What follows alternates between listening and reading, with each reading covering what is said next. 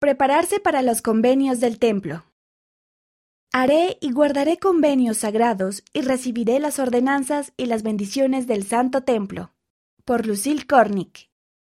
Me encanta ir al templo. Gracias al templo puedo tener una familia eterna, ayudar a recoger a Israel y recibir impresiones espirituales y consuelo. Cuando mi familia se mudó a nuestra nueva casa, me sentí agradecida de que estuviera tan cerca del templo. Tengo una vista perfecta de él desde la ventana de mi dormitorio. Cada día cuando lo veo, recuerdo que debo prepararme para hacer convenios eternos.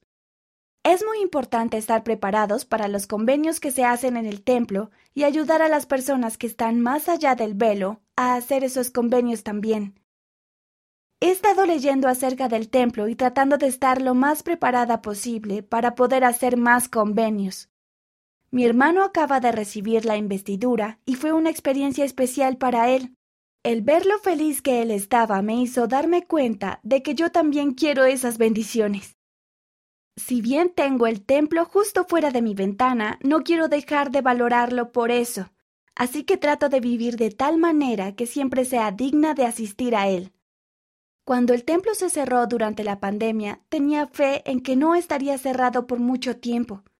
Finalmente pude volver a ir por primera vez y fue una experiencia muy especial. Estaba un poco nerviosa porque no había ido por un tiempo, pero una vez que entré, sentí que pertenecía a ese lugar. Pude sentir el espíritu.